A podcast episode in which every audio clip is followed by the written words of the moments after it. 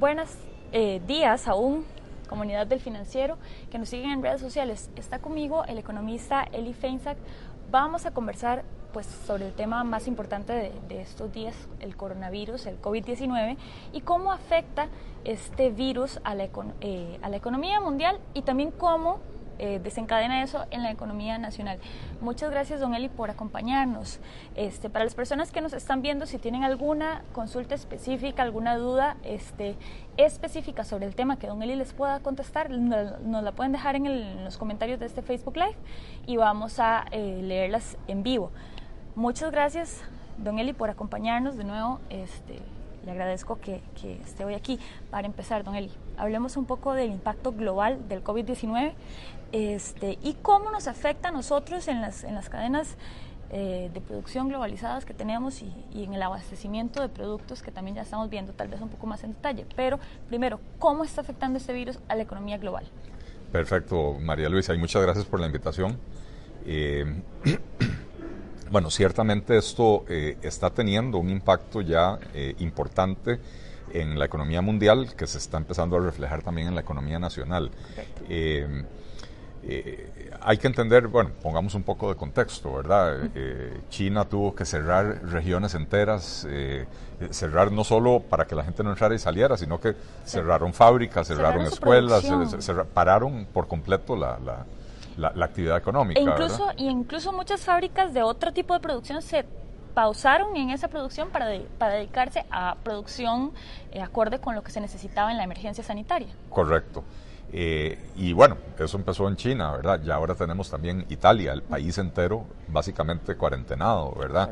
Eh, donde la orden ha sido, si, si tiene que salir, es que sea únicamente para el supermercado, la farmacia o para recibir servicios médicos, o si usted trabaja en seguridad o ese tipo de cosas, ¿verdad? Es además lo único que queda abierto. Es lo único que queda abierto, ¿verdad? Eh, y, y, entonces esto interrumpe cadenas de producción y de distribución, cadenas logísticas, ¿verdad? Eh, esto eh, tiene una afectación desde el lado de la oferta de producción porque disminuye la, eh, disminuye la producción, ¿verdad? pero no solo en los lugares donde han tomado estas medidas tan drásticas, sino que, por ejemplo, la industria de los, los implementos médicos, que, que, Costa Rica es muy importante, importa mucho material, mucho muchos elementos, materia prima de Oriente, ¿verdad? Y entonces en la medida en que se interrumpen estos flujos comerciales, se interrumpen eh, los corredores logísticos, eh, podría llegar a tener una afectación en la producción en Costa Rica, ¿verdad? Entonces, por un lado hay lo que, lo que llamaríamos un shock de oferta, ¿verdad? Eh, pero por el otro lado también tenemos un shock en la demanda. por un lado, gente que se está quedando sin ingresos porque al cerrar los comercios, los cines, lo que sea, la gente que trabaja ahí deja de percibir ingresos, ¿verdad? Eh, además, la gente eh, está teniendo que empezar a ahorrar en ciertas cosas para tener por si necesita, si llegan a contagiarse del coronavirus, para poder gastar en la farmacia, en servicios médicos, eh, ese tipo de cosas, mm, artículos de limpieza, etcétera. Entonces hay una, digamos, un desvío de la demanda hacia otros tipos de bienes. Eh, pero además el temor eh, que, produce una, una pandemia de esta naturaleza hace que la gente sea mucho más cautelosa, que no por ejemplo, no salga ya a comer en restaurantes, no vaya a los cines, un país como Costa Rica, donde todavía todo está abierto, ¿verdad? Eh, se está sintiendo una mucho menor afluencia de público, eh, incluso lo ve uno en la calle, ¿verdad? Eh, muchos menos carros, no hay tanta presa, ¿verdad? En una economía que además ya está debilitada. En una economía que lamentablemente venía empezando a salir de la desaceleración, ¿verdad? Las cifras económicas mostraban los últimos seis meses pequeñas recuperaciones, ¿verdad? O sea, un, un, ritmo de crecimiento un poquito mejor que el del año pasado.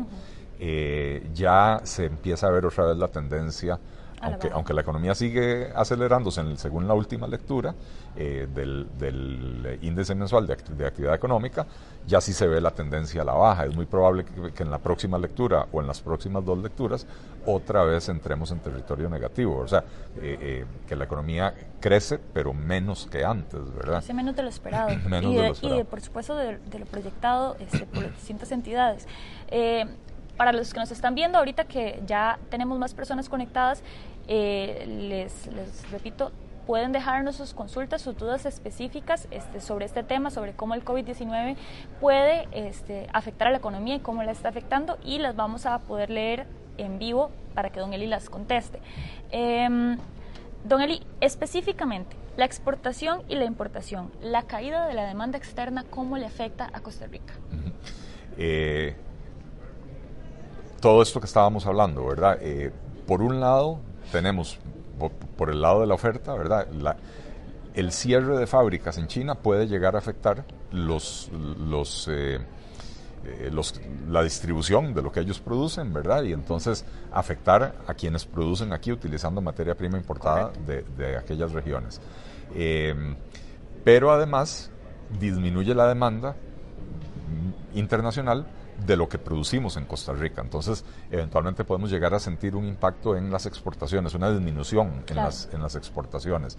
Y recordemos, eh, María Luisa, que la economía costarricense básicamente tiene dos, dos motores que funcionan muy bien, que son eh, la exportación, la, la, industria de la exportación, todo lo relacionado con zona franca, y el turismo, que es el otro gran sector que está siendo muy golpeado por el coronavirus, porque por un lado hay cancelaciones de vuelos, hay, hay presidente Donald Trump ayer tomó la decisión de cerrar por completo o prohibir por completo los vuelos de Europa a Estados Unidos.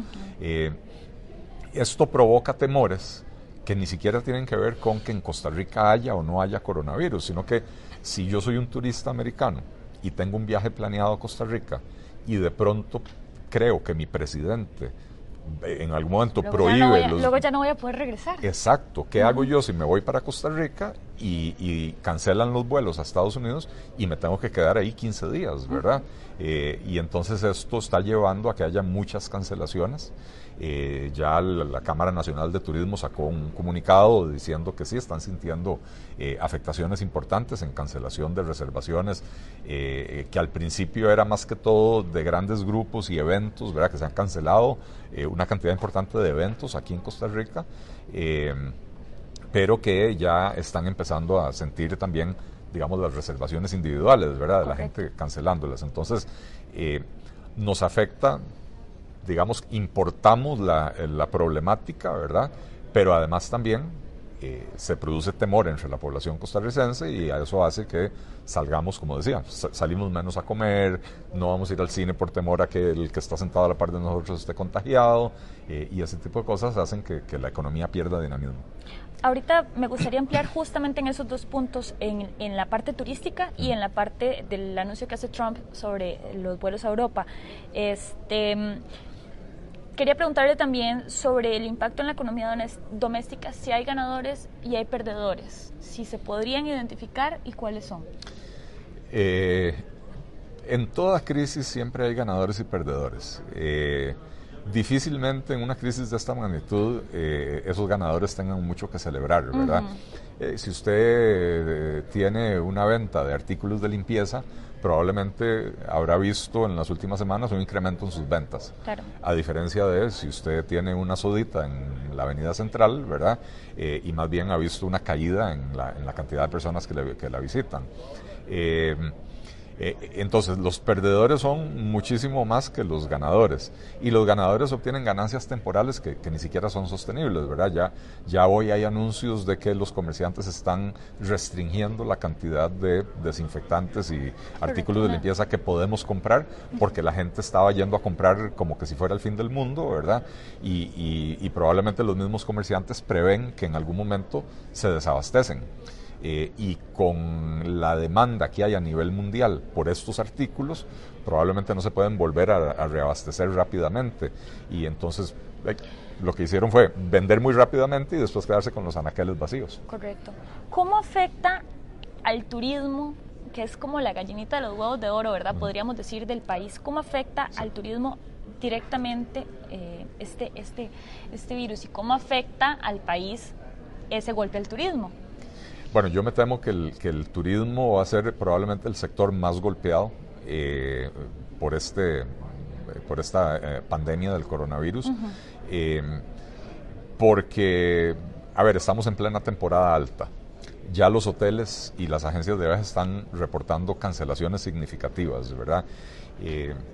El, próximo paso que les queda a los operadores turísticos es tomar una decisión con respecto a sus planillas. Usualmente los hoteleros y los operadores turísticos contratan gente para la temporada alta eh, y la dejan ir para la temporada baja.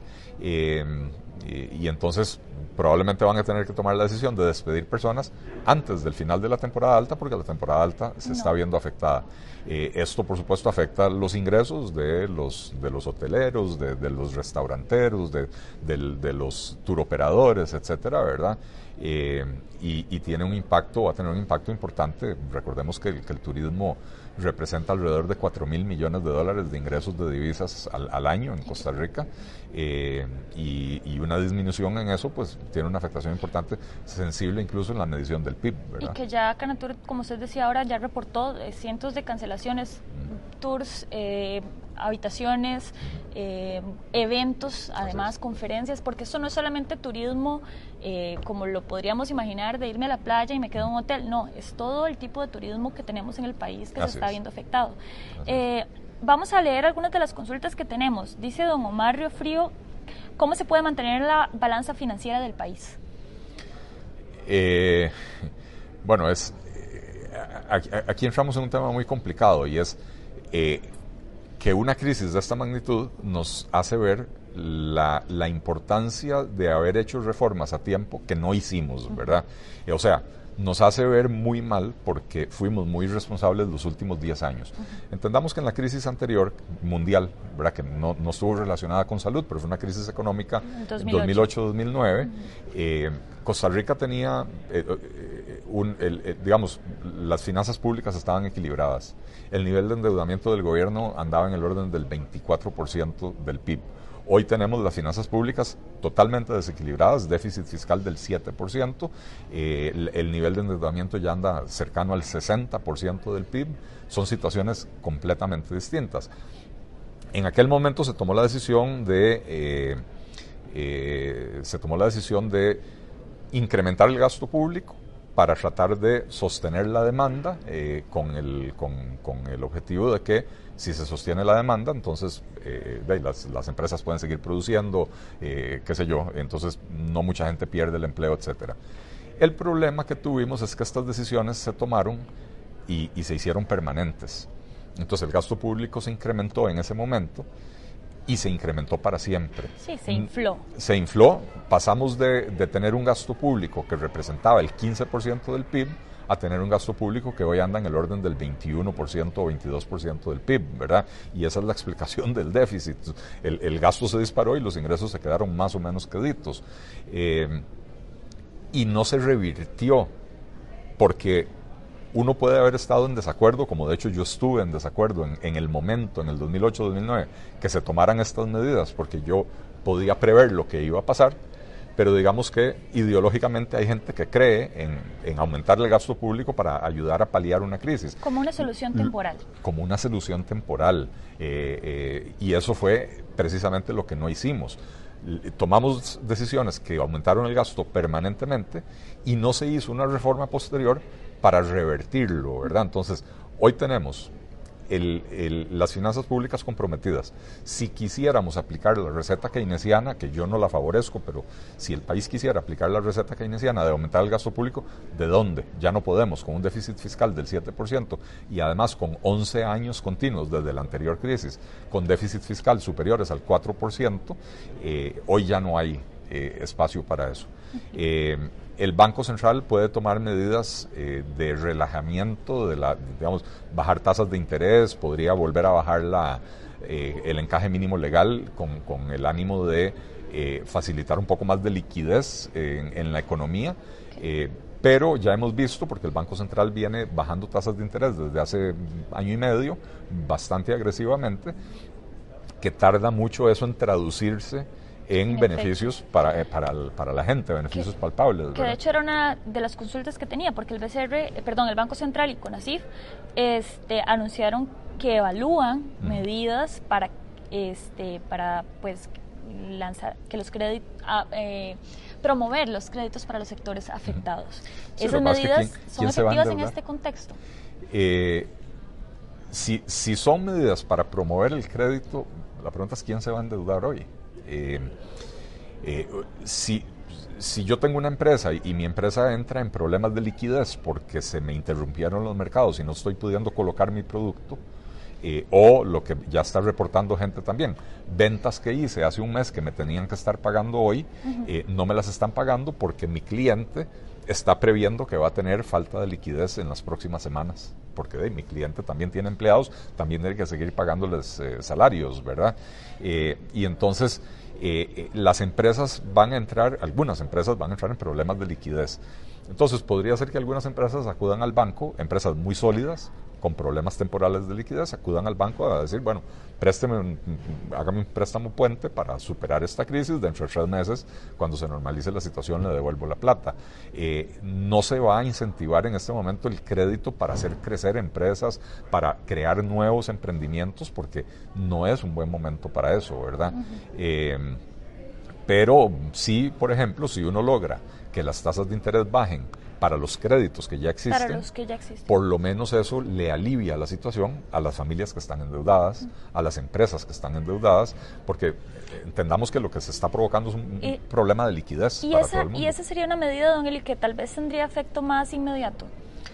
Eh, bueno, el tema es que no depende del Banco Central que, que la tasa de interés de su crédito personal baje. Eh, eso depende de la, de la institución financiera eh, y qué tan rápido las instituciones financieras deciden bajar sus tasas de interés. Lo han hecho muy lentamente, pero además tenemos otro problema. La mayoría de los créditos en este país tienen una tasa piso suben libremente cuando suben las tasas de interés, pero, cuando bajan se quedan pegados en la tasa piso, ¿verdad? Entonces, si usted ya está en su tasa piso, eh, por más que bajen las tasas de interés, a usted, usted no va a salir beneficiada, ¿verdad? Entonces, no va, a notar ninguna diferencia en lo que paga mes a mes. Eh, si ya está en la tasa piso, ¿verdad? Si usted no está en la tasa piso y bajan las tasas de interés, esto podría beneficiarlo. Ahora, también recordemos, la mayoría de los créditos hacen los ajustes trimestralmente. Y entonces hoy bajan las tasas de interés, pero a usted no le toca revisión hasta dentro de dos meses. Entonces usted podría no sentirlo hoy, ¿verdad? Eh, entonces hay ciertas rigideces en la forma en que funciona el mercado financiero que, impiden que estas cosas se... ¿Hay, algún mecanismo más práctico este, que podría implementarse en el país para tratar de aliviar un poco a los sectores más afectados por la, por la crisis sanitaria? Vuelvo al tema de las reformas que lamentablemente no hicimos, ¿verdad? Hoy tenemos una, un, problema serio porque las empresas están viendo sus ventas disminuirse y no tienen flexibilidad para disminuir su planilla. Eh, eh, por ejemplo, la industria hotelera voy un poquito para atrás. Tenemos años hablando de la, de, la necesidad de introducir flexibilidad laboral. Eh, una de las ideas es las jornadas anualizadas. ¿Qué quiere decir esto? Bueno, si yo estoy en un negocio que tiene una temporada alta muy marcada eh, y una temporada baja muy marcada, entonces en vez de contratar gente extra para la temporada alta y despedirla para la temporada baja, yo puedo tener un número estable de empleados a los que les digo, mire, en temporada baja usted va a trabajar 6 horas al día, pero en temporada alta usted va a trabajar 10 horas al día.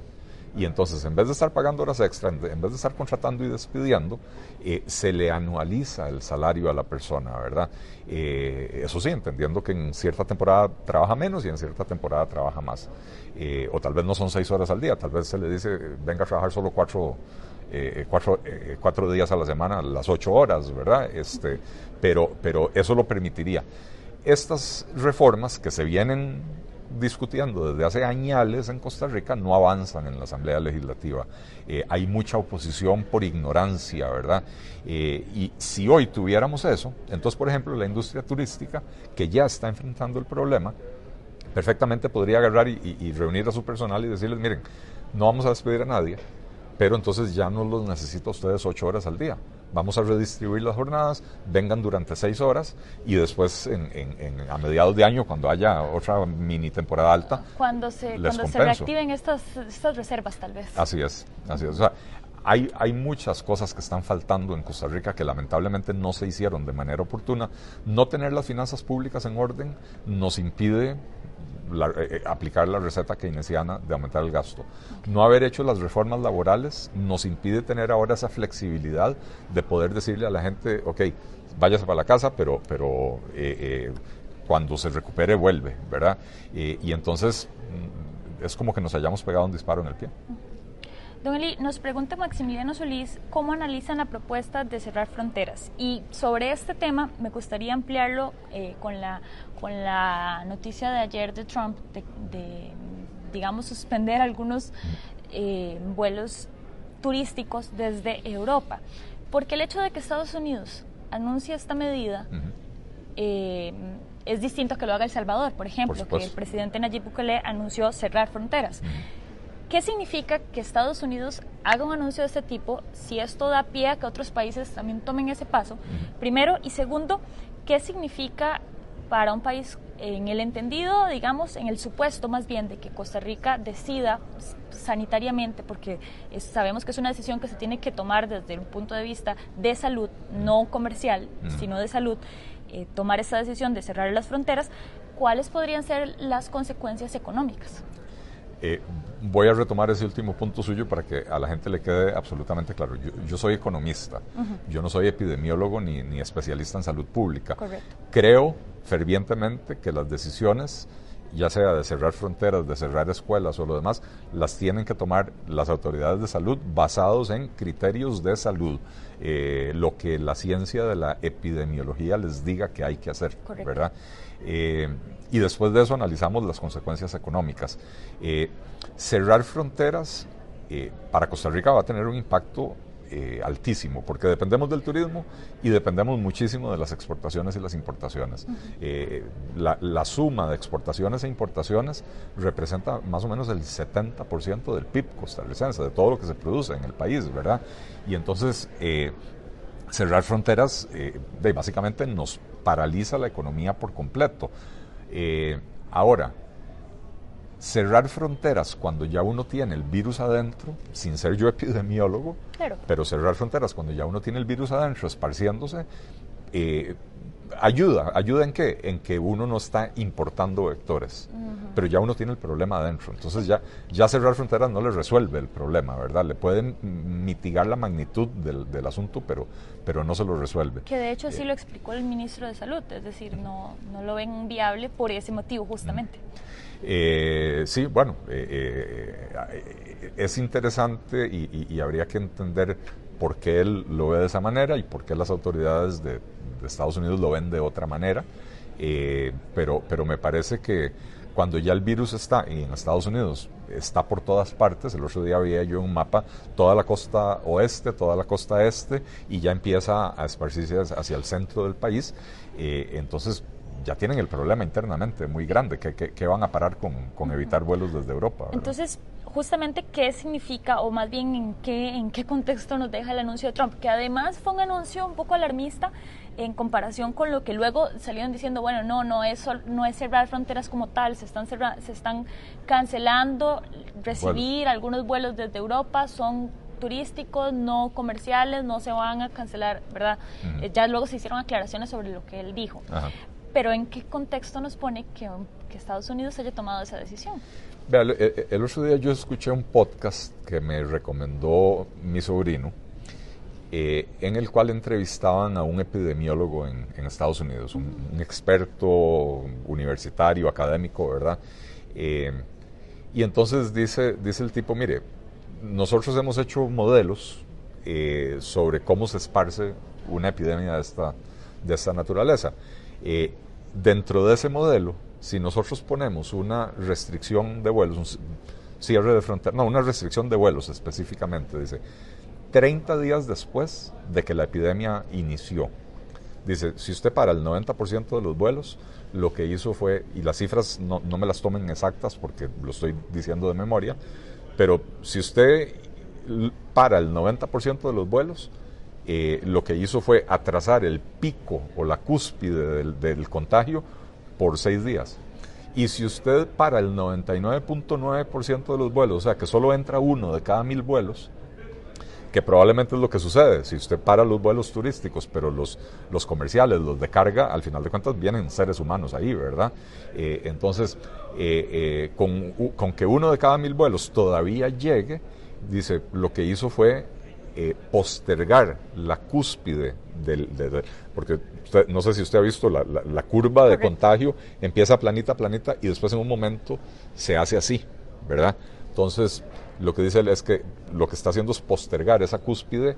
Eh, en el caso del 99.9% de los vuelos, si, no me si mal no recuerdo, eran 12 o 15 días. Entonces, ayuda, claro que ayuda, porque un sistema sanitario que está saturado, porque tiene un montón de pacientes, le sirve que los pacientes se enfermen de a poquitos y no todos al mismo tiempo, ¿verdad? Y esto lo explicaba este experto. Eh, pero no es la solución no es la solución sobre todo porque ya usted tiene el virus adentro, ¿verdad? Eh, pero sí tiene un costo económico enorme y sobre todo para una economía tan integrada a los mercados internacionales, tan, tan necesitada del comercio internacional y de la recepción de turismo eh, como la costarricense, ¿verdad? Y, y el escenario ¿Es posible que algunos países empiecen a tomar medidas similares ya una vez que Estados Unidos dio ese paso? Eh, eh, bueno, en efecto, yo, a ver, eh, lo que hizo Italia de, cerrar por completo el país, básicamente copiado de lo que hizo China en la región de, Hubei, donde está la ciudad de Wuhan. o sea, como que los países observan qué están haciendo otros y, dicen, bueno, probemos esta o probemos la otra, ¿verdad? a veces con criterios científicos, de, sanitarios, ¿verdad? Y a veces con criterios políticos, ¿verdad? A veces, la decisión es qué me hace ver a mí mejor como político y tomemos esa decisión, ¿verdad? Y, ojalá que eso no esté sucediendo en Costa Rica y que no y que no estén tomando la decisión de, por ejemplo, de no cerrar escuelas o de no o de no impedir vuelos o lo que sea, basado en criterios de oportunidad política y no en criterios de parar la epidemia lo más rápido posible, ¿verdad? De acuerdo. Justamente sobre Italia nos pregunta Alejandro Gómez, dice, en Italia, que es un caso extremo, se pasó un decreto para suspender el pago de hipotecas e impuestos de manera temporal. ¿Ve lo mismo sucediendo acá con la voracidad fiscal y la poca competencia a nivel financiero? ¿Sería conveniente a nivel económico macro? Eh, habría que ver qué potestades, que, que le soy franco, no, no, no, no tengo claridad, qué potestades tendrían las autoridades financieras de hacer algo así, digamos, bajo una declaratoria de emergencia. Eh, porque, bueno, al final de cuentas, eh, eh, sí, yo creo que es una medida que ayuda. Volvemos a lo que decíamos anteriormente. Mucha gente está perdiendo su empleo o por lo menos temporalmente se está quedando sin ingresos, los mandan para la casa y, ojo, se habla mucho del teletrabajo, pero no todos los puestos son, teletrabajables, ¿verdad? ¿Cómo, ¿Cómo hace usted para limpiar un cuarto de hotel? Remotamente. ¿Cómo hace usted para construir un edificio? Eh, o sea, cocinar. Lo, que es hotelería, eh, el restaurante, el comercio, la, industria manufacturera, la construcción, eh, todo eso, la agricultura. Son trabajos estrictamente presenciales, ¿verdad? Y entonces, si eso se detiene, las personas en alguna medida se quedan sin ingresos. y entonces, medidas como una postergación de pagos de hipoteca eh, le ayudan por lo menos a las personas a aliviar su situación temporalmente. Eh, entonces puede ser una medida positiva, pero puede ser una medida positiva. Eh, algo que también anunció el presidente Trump, porque no, no todo es malo, ¿verdad? anunció que le va a pedir al, al a la administración, se llama el Small Business Administration, la administración de, de pequeños negocios, que facilite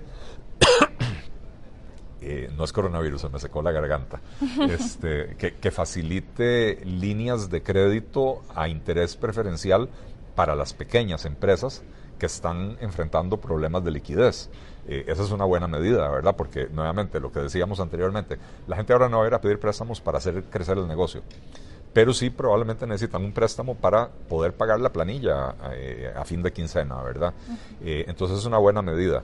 Eh, o sea, hay medidas de ese tipo que, si se utilizan de manera temporal, puede ayudar a paliar las dificultades que van a enfrentar las personas que vean sus ingresos mermados por la crisis. Claro. Vamos a ir cerrando ya con las consultas. Pregunta Alan Araya, ¿qué tan viable es una política de estímulo económico para las familias y comercios que ven eh, que se vean afectados por este evento? Un poco para ampliar lo que venimos hablando. Eh, bueno, y lo, que decía, lamentablemente con la situación de las finanzas públicas no hay mucho espacio para estímulos fiscales, ¿verdad? Eh, hay más espacio para trabajar desde el lado monetario, ¿verdad? Entonces, el Banco Central puede bajar tasas de interés, eh, que probablemente lo van a hacer en la, en la reunión del, del 16 de marzo, porque al bajar las tasas de interés internacionales, eh, se abrió, digamos, el, el, spread, el diferencial entre las tasas locales y, las tasas internacionales. Entonces, tienen margen para bajar un poco más tasas de interés, pero sobre todo, revisar, las, o sea, las autoridades del Banco Central, me imagino que ya están haciendo eso, del Banco Central, de CONACIF, de la SUGEF, revisar cuáles son las potestades que ellos tendrían bajo una declaración de emergencia para decretar cosas como el postergamiento del pago de hipotecas u otros créditos para aliviarle temporalmente la situación a las, a las personas. Don Eli, a las personas y a las empresas, ¿verdad? Correcto. Para ir cerrando, hoy, bueno, eh, comentábamos números bastante eh, negativos de las distintas bolsas del mundo. A mí me gustaría tal vez que tratemos de explicarle a la gente qué significan estas caídas, eh, por qué son porque son noticias importantes, y son y son este, noticias complicadas, ¿verdad? Por ejemplo, la bolsa de Milán cayó en 16.92%, la de Londres en 9.81, que es su peor caída desde 1987, este, la de París 12.28%, que es su peor caída en la historia, además. Solo por, por, mencionar algunas, usted tenía además otros datos. Sí, eh, eh, la, la de Alemania eh, el DAX de Alemania 12,24%.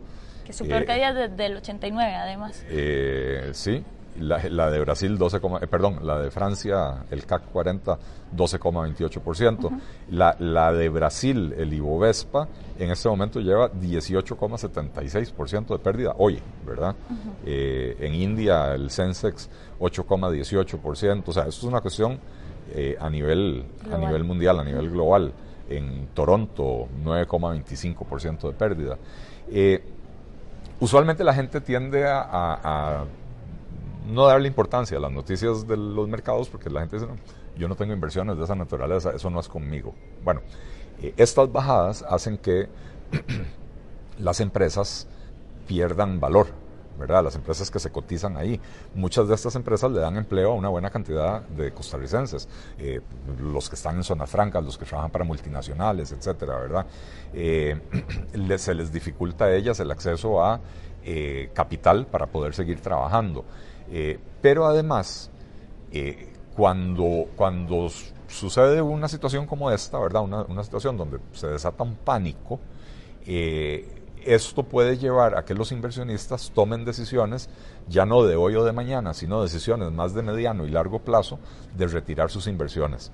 Eh, y esto está sucediendo, ¿verdad? La gente está retirando la plata de la bolsa, se la están llevando, por ejemplo, a invertirla en títulos de gobiernos como, de gobiernos estables como el de Estados Unidos por ejemplo verdad eh, y, entonces esto puede eventualmente si no para pronto eh, provocar una recesión provocar una recesión porque, porque insisto, las empresas se quedan sin acceso al capital porque los inversionistas están temerosos de facilitar sus ahorros para, para las empresas, ¿verdad?